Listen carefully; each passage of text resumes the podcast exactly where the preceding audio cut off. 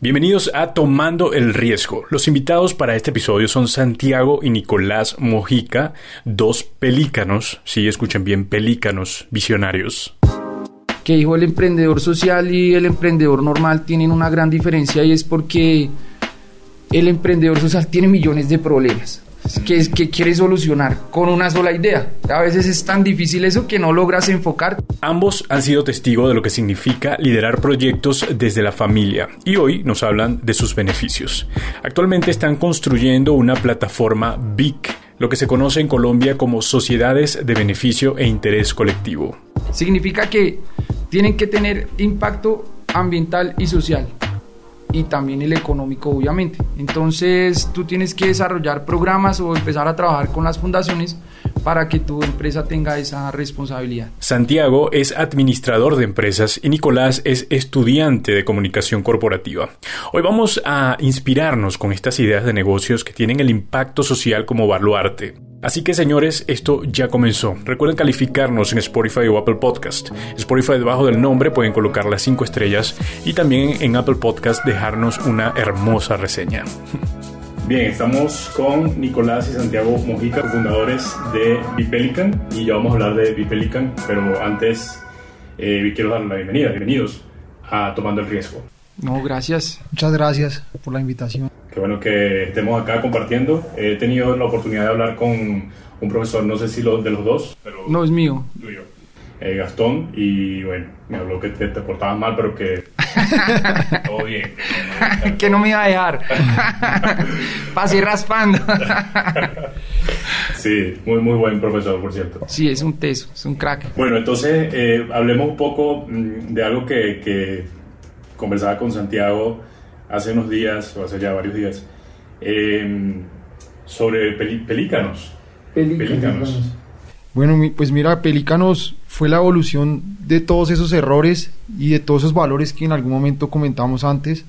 Pelícanos pues nace de un, un trayecto anterior donde pues digamos nosotros antes no nos dábamos cuenta, pero como que alrededor de nosotros, de nuestra familia, en nuestra crianza, siempre estuvo el ayudar. Si llegaba un primo mal, lo era bienvenido en nuestra casa. Si nosotros llegábamos mal a donde una tía, siempre éramos bienvenidos. Y, y los amigos y, de eso, nosotros. y los amigos, siempre era, mi mamá siempre tiene un plato de comida. Si tiene solo uno, lo parte en cuatro. Eso no, Con- nunca Con pasaba. decirte que en mi casa en Tunja la llave siempre estaba pegada y a veces uno llegaba a dormir y ya habían amigos primero que uno.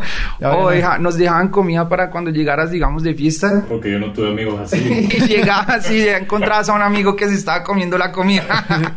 y no Entonces- solo los de los dos, de nuestros Sí. hermanos también, los de mis primos, los de los amigos de toda la familia Entonces, siempre han Pe- llegado a la nosotros no nos dimos cuenta, pero siempre cuando empezamos a emprender, eso fue alrededor como el 2015, empezamos los dos. Nos- nosotros pues siempre hemos sido unidos, pero lo que fue el emprendimiento nos terminó volviendo mejores amigos. Como casi, o sea, yo pienso una idea y quiero comentársela a mi hermano y mi hermano es igual.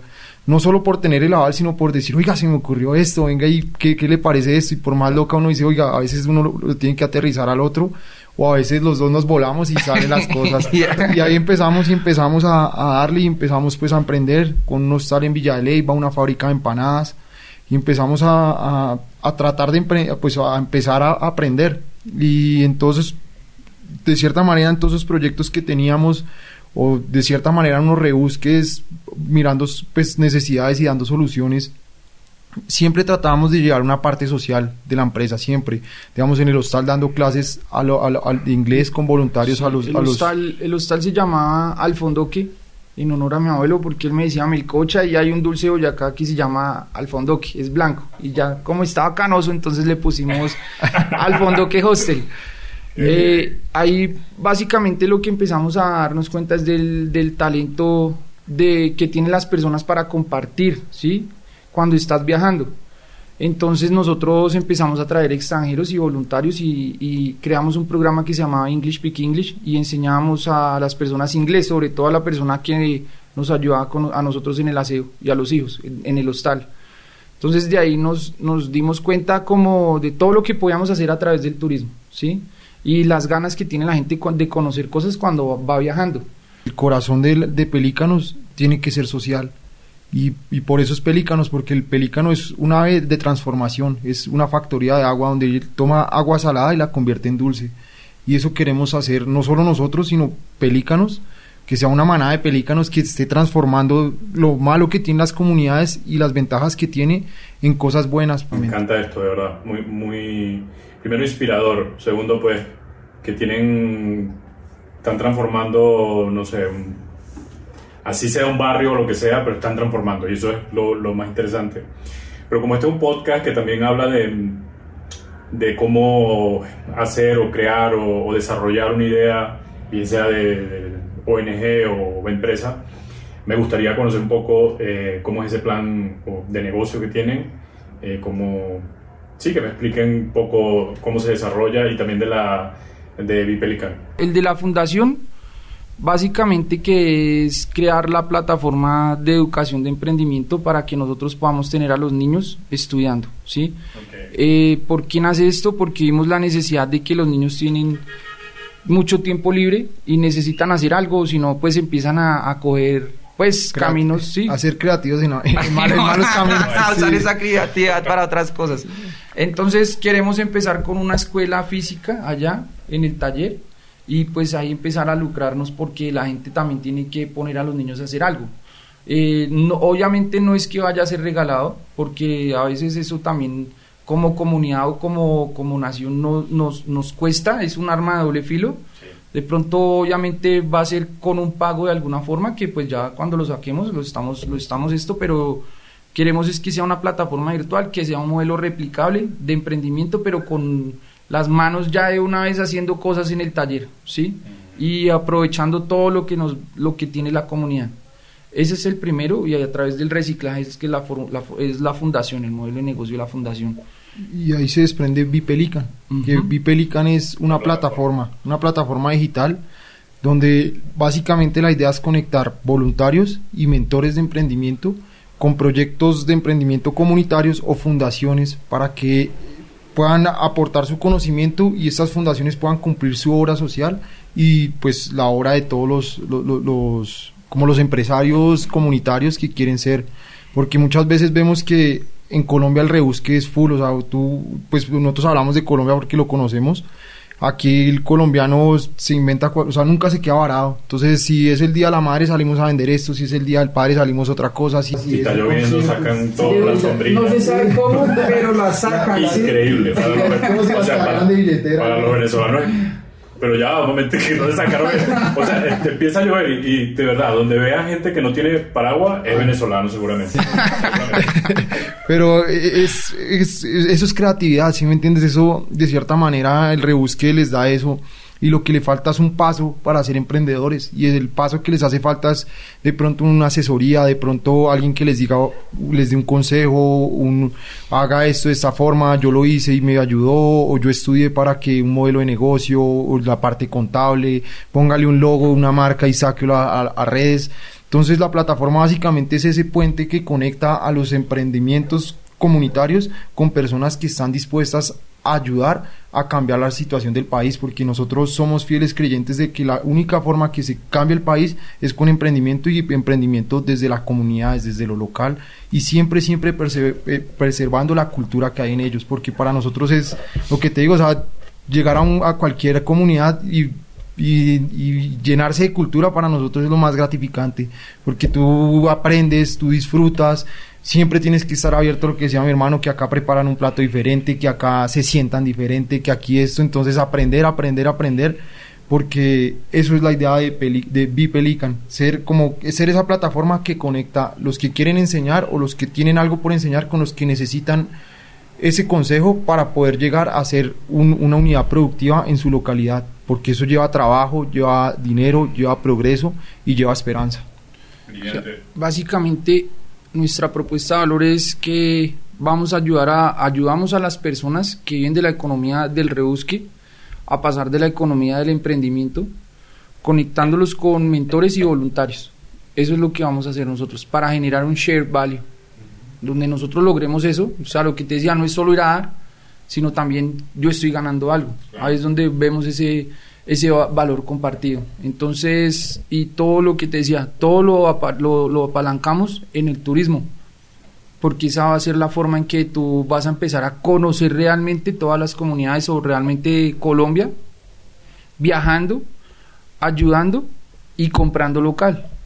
Ese es, la, ese es el estilo de vida que nosotros queremos hacer, por eso se llama Bipelican. ¿Cómo es ser un pelícano? Pues vas a ayudar, vas a conocer, vas a pasarla rico porque vas a viajar, vas a ver cosas que no, que no sabías que existían. Y también es apoyar lo que decíamos antes. el emprendimiento se tiene que gestar desde lo local, entonces también tienes que empezar a ver eso. O sea, tú vas a tal comunidad y te gustó, vas y ayudas, hiciste una relación, pero también te vas a llevar esos recuerdos porque es, es, es, lo que tú también necesitas, comprar algo. Entonces va, viaje, ayuda, viajas, ayudas y compras local. Eso es lo que en resumidas cuentas es la plataforma. En la parte del turismo me recuerda también a un barrio que se llama Comuna 13 en Medellín. Yo decía, allá en Venezuela, en Venezuela es como eh, Petare, se llama el, barrio más peligroso y, de Caracas. Y yo cuando entré a, a, a Comuna 13 me recordé mucho de Petare, pero cuando empiezo a ver las escaleras eléctricas y todo eso, yo, Dios mío, ¿de esto? ¿Qué, ¿Qué, barrio es este? Sí, sí, sí. Como las escaleras para el cielo, uno se las imagina en las películas. Entonces, también me imagino ese tipo de transformación en los barrios. Hacer una inversión cultural full, o sea, terminar hasta con dichos. Nosotros a veces terminamos con dichos de otros lados y, pero ya, pero usted no es de Boyacá, sí. pero es eso, es eso, dejarse que la cultura se lo, se llene uno de esa cultura. No, y, también es chévere porque aparte del, del problema, o sea, que, que, es la pobreza, ¿sí me entiendes? En Latinoamérica hay más de 205 millones de personas viviendo en pobreza y más de como 68 creo viviendo en pobreza extrema. Y, y muchos de ellos pues vienen del rebusque, del día a día. Pero, pero la idea es que con esto vamos a empezar a, a impactar a toda esa gente también, ¿sí me entiendes? Porque no, o sea, no es solo lo que tú hablabas un poco esas mediciones que se hace, sí, digamos, no es solo vivir de que, de que voy a ayudar y voy a dar algo porque de pronto ese algo se está convirtiendo en una limosna que no está haciendo un trabajo, al, final no está construyendo ni transformando algo. De pronto está es volviéndonos un poco más asistencialistas. Se le hizo mucho daño a Venezuela eh, eso. Y no, y, mira que no es solo, no solo Venezuela, ahorita nosotros acabamos de llegar de, de, validar, bueno, estuvimos en, en, Nueva York y nos dimos cuenta también el asistencialismo que se vive allá, ¿sí me entiendes? Porque hay gente que ya quiere vivir así, porque tiene todo gratis y, ya no le interesa nada, que no quieren trabajar porque todo se los dan y eso también como sociedad nos es no sé hasta qué punto es bueno. Entonces, no digo que sea malo hasta cierto punto, pero se tiene que medir, ¿sí? Y la idea es que tú no vivas de eso para toda la vida porque es que debajo tuyo también viene más gente que necesita la oportunidad. Entonces, la idea es que si tú tienes las capacidades para trabajar y estás recibiendo ayudas estás con un, no sé, con un crack en finanzas, con un crack en marketing, con una persona que ha hecho voluntariados en todo el mundo, que sabe tantos idiomas y, estás recibiendo esas ayudas para que tú seas sostenible en el tiempo, dejes de recibir esas ayudas porque tú también, así como las recibiste, las tienes que empezar a dar. Entonces esto también va a romper todos esos paradigmas, porque lo que te decía, no, pero como cuando empezamos, no, es que ustedes del trabajo social muy bonito, pero ¿de qué van a vivir? ¿Sí? Y, la verdad, yo una vez escuché a, una, a la fundadora de una fundación que se llama la Juanfer, que dijo el emprendedor social y el emprendedor normal tienen una gran diferencia y es porque el emprendedor social tiene millones de problemas que, que quiere solucionar con una sola idea. A veces es tan difícil eso que no logras enfocarte y nosotros nos demoramos muchos años tratando de llegar a unas ideas para decir, con esta idea vamos a solucionar esto casi que de forma 360 cogiendo tantos problemas. Eso es lo más difícil, pero es lo más hermoso de un emprendedor social. Y necesitamos más emprendedores sociales, ¿sí? Pero lo que te decía, también hay que hacer esa parte de medición. No es solo dar y dar y dar, sino también volverlos productivos y no asistencialistas. Y eso se encarga de esas conexiones, es lo que Vipelican va a romper todos esos paradigmas.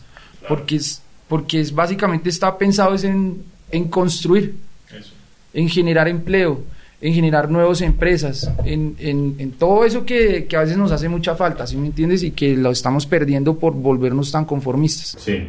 ¿Y cómo ha sido la experiencia de, de la plataforma, o sea, de crearla y todo esto?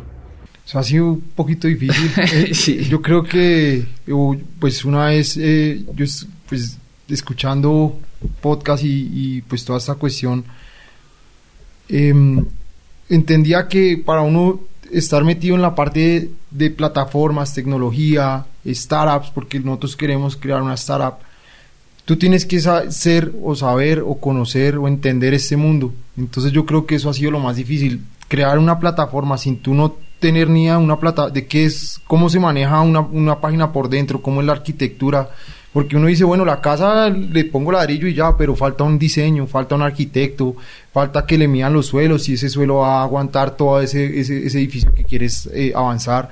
Entonces yo pienso que lo, más difícil, nos ha costado trabajo porque en un principio no teníamos ni idea de tecnología, de plataformas. Empezamos a capacitarnos y empezamos a agrandar nuestro equipo. En Vipelican ya estamos, pues ya hoy somos cinco personas Fundadores.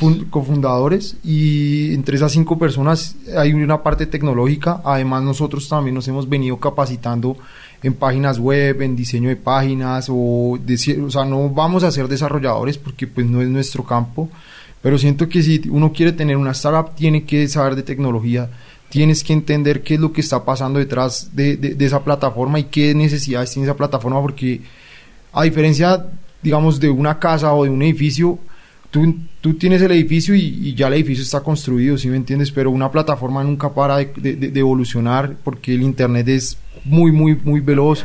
Muy, entonces hoy salió una nueva que este botón ya no funciona, que esto ya no se usa así, que la interfaz ya no, ya no es la correcta, que migramos hacia otro lado, que ahora la realidad virtual, el metaverso. Entonces yo pienso que lo más difícil, o lo, no lo más difícil, sino este, esto de, de, las, de creación de plataformas es para gente curiosa que no se cansa de aprender y eso nos, nos, nos, en un principio decíamos, no, eso no quiero entender, yo soy, eh, yo quiero tener la empresa, pero no quiero entender de eso y no, tiene que obligar, o sea, uno o es o lo obliga a ser un curioso del conocimiento de todo tecnológico, de la tecnología. Sí, hay cosas que, que por pasión las haces y te, y te agrada y se te va el sueño y todo, pero otras que me ha tocado también es como hay que hacerlas y ya.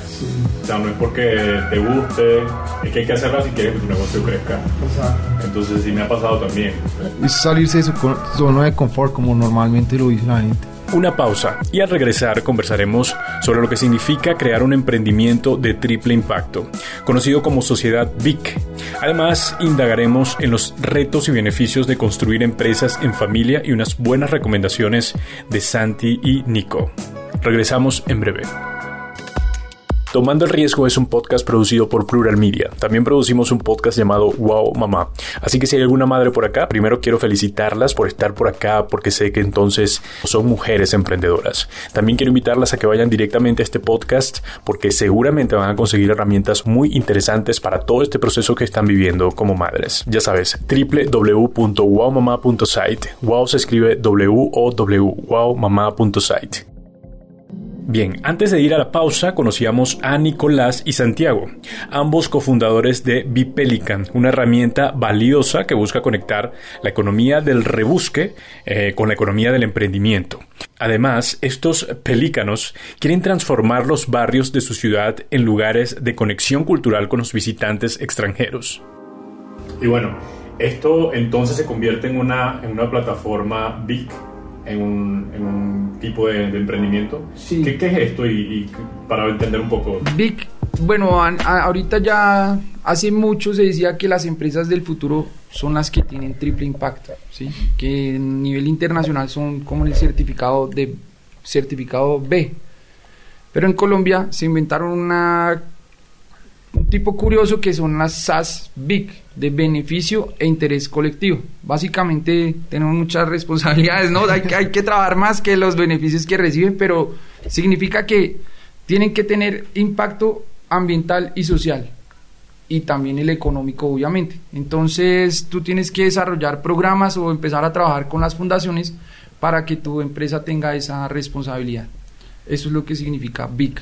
Beneficio a interés colectivo. Yo también quería resaltar como algo de las BIC, que muchas veces uno piensa que, bueno, sí, obviamente la empresa tiene que salir al exterior de, de, de, de todo su core corporativo a ayudar, pero estas BIC también van muy enfocadas a, a cómo es la cultura organizacional dentro de la empresa y estas BIC también es como dar un digamos dar un, mejor ambiente laboral a sus trabajadores que porque pues uno ve empresas que donan y donan pero trabajar allá es un estrés las personas no lo disfrutan. Y estas BIC también lo que tratan o como yo las veo es que también dentro de la misma empresa haya esa cultura que tú estás haciendo porque los mejores embajadores son nuestros o sea los empleados de las empresas son los mejores embajadores entonces las BIC también tratan de que el ambiente laboral sea mucho más óptimo para el trabajo y pues eso es un gana y gana como decía Santi porque los trabajadores cuando tú tienes un mejor ambiente laboral vas a trabajar mucho más como más tranquilo, más creativo y algo que uno quiere que nunca pare es la creatividad entre, entre, entre su equipo de trabajo. Y que el equipo prácticamente es familia, ¿no? Exacto. ¿Cómo es, lo esto? más importante. ¿Cómo es esto de trabajar en familia? Porque es complicado. Pues yo creo que a veces, digamos, trabajar en familia pues porque uno escucha ahí, no, que me peleé con mi hermano por un negocio y por pero como así, digamos, nosotros siempre hemos trabajado en conjunto y algo que creo que hemos sabido diferenciar desde un principio es que los problemas de la empresa son los problemas de la empresa, pero nosotros, digamos, podemos discutir porque siempre en las empresas van a haber confrontaciones y si no las hay es porque no hay nada que mejorar o no, no hay mejoras. Entonces tenemos una discusión y no, esto no me parece, a mí sí, esto no, podemos discutir una o dos horas seguidas y después vamos a cocinar y, ¿qué más? ¿Cómo va? ¿Sí me entiendes? Es, es, como saber esa diferencia de que yo pienso que es no tomarse nada personal. ¿Sí me entiendes? Si hay un problema en la empresa, se habla. Pienso que la honestidad y la transparencia lo es todo porque esto no me gusta, esto me incomoda.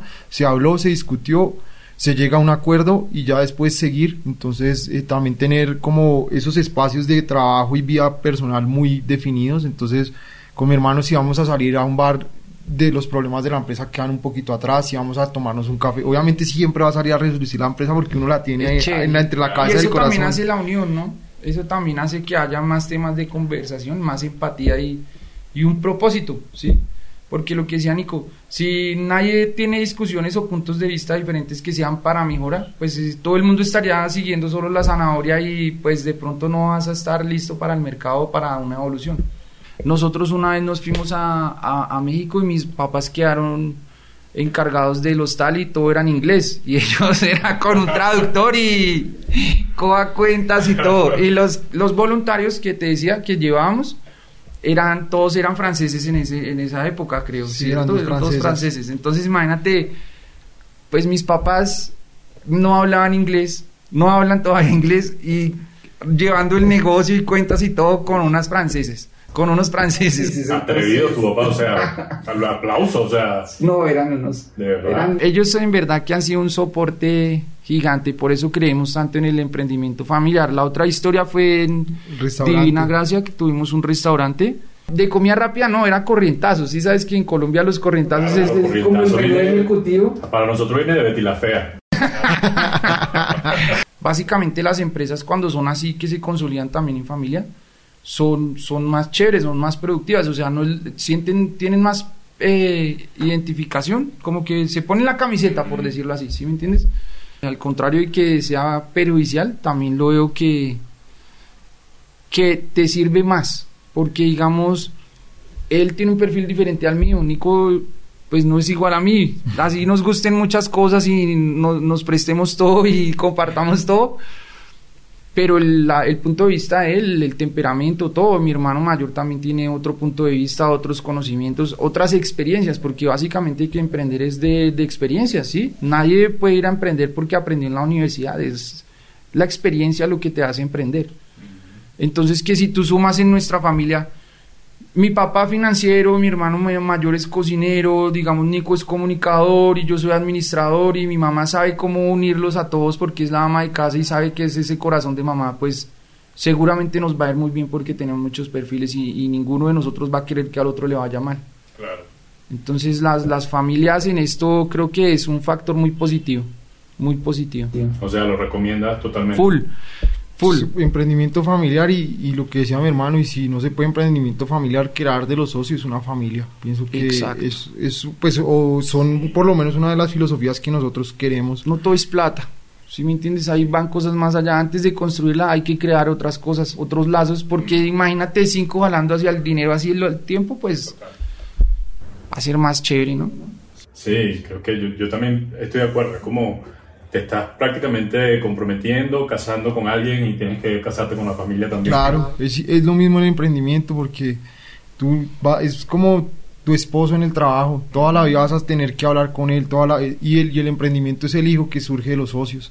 Ah, Entonces, yo pienso que si no se crea una familia alrededor del emprendimiento, no, no, no va a ser igual de, de, de pronto no hablo monetariamente, pero igual de, el ambiente laboral no va a ser el mismo si tú no tienes una familia creada dentro de tu emprendimiento. Y, y sabes, también se me viene otra cosa que así como es el trato en la familia, si es un trato bonito, va a ser el mismo trato culturalmente en tu empresa, ¿sí me entiendes? Porque el hermano mayor ve cómo el hermano menor aprende y él siempre va a estar observándolo y enseñándole.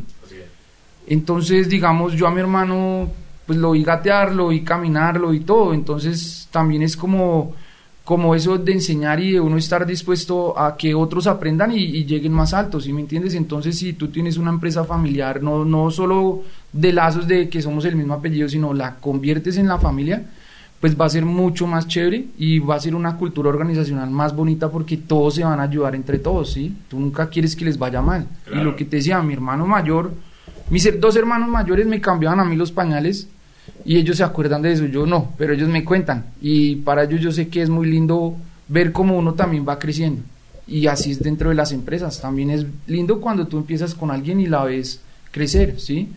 Nosotros en el hostal, la señora que nos ayudaba con el aseo, verla que después ya medio se defendía en inglés y después ya podía coger la recepción y, y, y, y hacerle el check-in a los, a, los, a los huéspedes y el check-out también era algo que tú te sentías bien porque viste esa evolución, ¿sí me entiendes? Entonces, para mí el emprendimiento familiar es clave, es clave. Y aparte que es más barato. importante. También lo he escuchado, muy importante. Miren, y ustedes cargan unos suéteres allí de precisamente. Este es el de la Fundación Pelícanos. Lo hicimos en convenio con un emprendimiento colombiano que se llama Raza. ¿Y, para, para podcast no hay un suéter así? ¿Para gente que hace podcast? No, lo vamos a sacar. Ahorita vamos Estos son los primeros modelos. Este también fue, dice, este lo, lo diseñó una amiga tunjana, se llama Ana Becerra, ya es ilustradora. Y, nos, y quisimos sacar el primer modelo a ver cómo nos va, porque algo de la fundación es que la gente pueda, que tenga como esos, esos contactos de que la gente pueda expresar cosas en, en, la ropa, en, en diferentes eh, eh, artículos. Bueno, mi amiga Tunjana, Pasa después por la gerencia que te pronunciaron, te anunciaron en este podcast. No, me encanta. Eh, ya estamos cerrando el último bloque y, y, quiero pedirles solo que me cuenten si tienen algo, algún consejo para aquellos que quieren hacer una ONG. Yo creo que uno muy fundamental es como salir a, identificar problemas reales, ¿sí? Porque ahorita todo el mundo piensa en, en, en problemas de pronto o necesidades o cosas que le haría falta a alguien de estratos altos. A mí me gustaría que nos enfocáramos también en la parte de la base de la pirámide. Me parece que son emprendimientos clave. Es ir a aprender con ellos, empezar a darles una mano, empezar a darles una mano y conocer las comunidades y de ahí salen los mejores problemas. Entonces mi, mi, mi consejo sí es pues, donen su tiempo, ¿sí me entiendes? Donen porque es que ni lo están donando, lo están es aprendiendo. Es como el que quiere aprender finanzas, va y trabaja gratis un tiempo y después aprende o por una paga muy baja y aprende. Entonces yo lo que digo es, acérquense a todos esos proyectos. Si te apasionan los perritos, hay muchas fundaciones de perritos. Ve y créate, no sé, una empresa, un emprendimiento de, de caminatas perrunas al cerro de Monserrate con perritos adoptados y las personas al final si caminan todo el, todos los cauchillas con el mismo perro se lo van a resultar adoptando, ¿sí me entiendes? Entonces creo que ese tipo de emprendimientos me parecen hermosos. Entonces mi consejo es acérquense a esos proyectos socioambientales, sobre todo los que tocan el corazón de las personas, porque si tenemos personas sanas físicas, espirituales y mentalmente, pues obviamente la naturaleza también va por dentro porque vas a tener personas más íntegras. Entonces, si estás haciendo eso, las personas van a respetar también mucho más el medio ambiente o el planeta en el que vamos a vivir todos, o el que estamos viviendo, perdón, sí. El proceso a veces social es un poco más lento porque tú no solucionas un problema, tú solucionas tus problemas y los problemas alrededor que hay de una comunidad o muchas comunidades. Y mi consejo va más enfocado a una cosa con la que nos caracterizamos y, me caracterizo mucho y es que lo que vayas a hacer, hazlo con amor. Hazlo con amor porque cuando uno da las cosas con amor no espera nada a cambio. Estoy disfrutándome cada día, cada experiencia, cada momento, cada persona que he conocido durante este proceso. Me la disfruto porque me llena el corazón y yo pienso que lo que uno haga lo tiene que hacer así, con amor, con pasión, con locura, ¿sí me entiendes? Con una locura no de ir a hacer cosas locas para que pararse yo no sé dónde no, sino con la locura hay que ir en contra así, todo el mundo te diga por ahí no es y el corazón le dice, oiga, es lo que lo está haciendo feliz. Yo pienso que el consejo es que lo que uno haga, lo haga desde el amor, sin esperar nada a cambio y, y el mismo camino le va entregando los frutos que uno va sembrando, porque cuando uno hace con amor, las cosas se ven y las cosas se disfrutan. Bueno, nada, me, me, gusta mucho, primero que hayan tomado este tiempo. Lo que me he encontrado en este episodio son personas que inspiran y que, y que podemos tener, eh, verlos y decir, yo creo todavía en esa gente que quiere hacer algo distinto y que quiere trascender y hacer algo por la gente, por los demás. Entonces, muchas gracias y muy agradecido y seguramente la audiencia también agradece. No, muchas gracias a ti también. por escucharnos y por apoyar todo esto porque lo que te decía, hacen falta muchas manos y entre más volando somos más como más más transformación vamos a hacer. Entonces, gracias por el tiempo. Y gracias porque a mí se me olvidó que estábamos en un podcast en muchos momentos. me sentí hablando y me es mi primera vez así como cámara, micrófonos. Me sentí tan tranquilo que me gustó. Muchas gracias. Ok, y hemos llegado al final, pero antes quiero darles mi conclusión o mi reflexión final. Santi y Nico hoy nos muestran que el emprendedor social y el emprendedor común tienen grandes diferencias. El emprendedor social se consigue con muchos problemas que quiere resolver con una sola idea. Y esto es muy complejo. De hecho, muchos se desenfocan en el trayecto, en el proceso. A Santi y a Nico le costó muchísimo llegar a esa idea para dar una solución a tantos problemas. Sin embargo, detrás de esta entrevista me encontré con un gran muro que fortalece a este equipo, además que están comprometidos como familias. Y no solo eso, sino que se involucraron muchísimo en los barrios. Son personas que se involucran y fueron hasta vender empanadas con señoras del barrio y se involucraron tanto que sintieron tanta empatía, se colocaron en los zapatos de esas personas que necesitan y hoy han creado este gran proyecto. Así que una de las formas de evaluar cómo generar un impacto social para tu empresa, según la experiencia de Bipelican, es la Ahora sí hemos llegado al final. Quiero recordarte que puedes visitar nuestra página web www.tomandoelriesgo.com. Allí vas a encontrar muchísima información valiosa. Hemos estado colgando muy buena información en nuestro blog donde hablamos de diferentes temas en cuanto al emprendimiento. También puedes calificarnos en Spotify y Apple Podcasts y por supuesto suscribirte en nuestro canal de YouTube donde puedes ver los episodios completos. Bien, yo soy Herwin Riera y nos vemos en la próxima.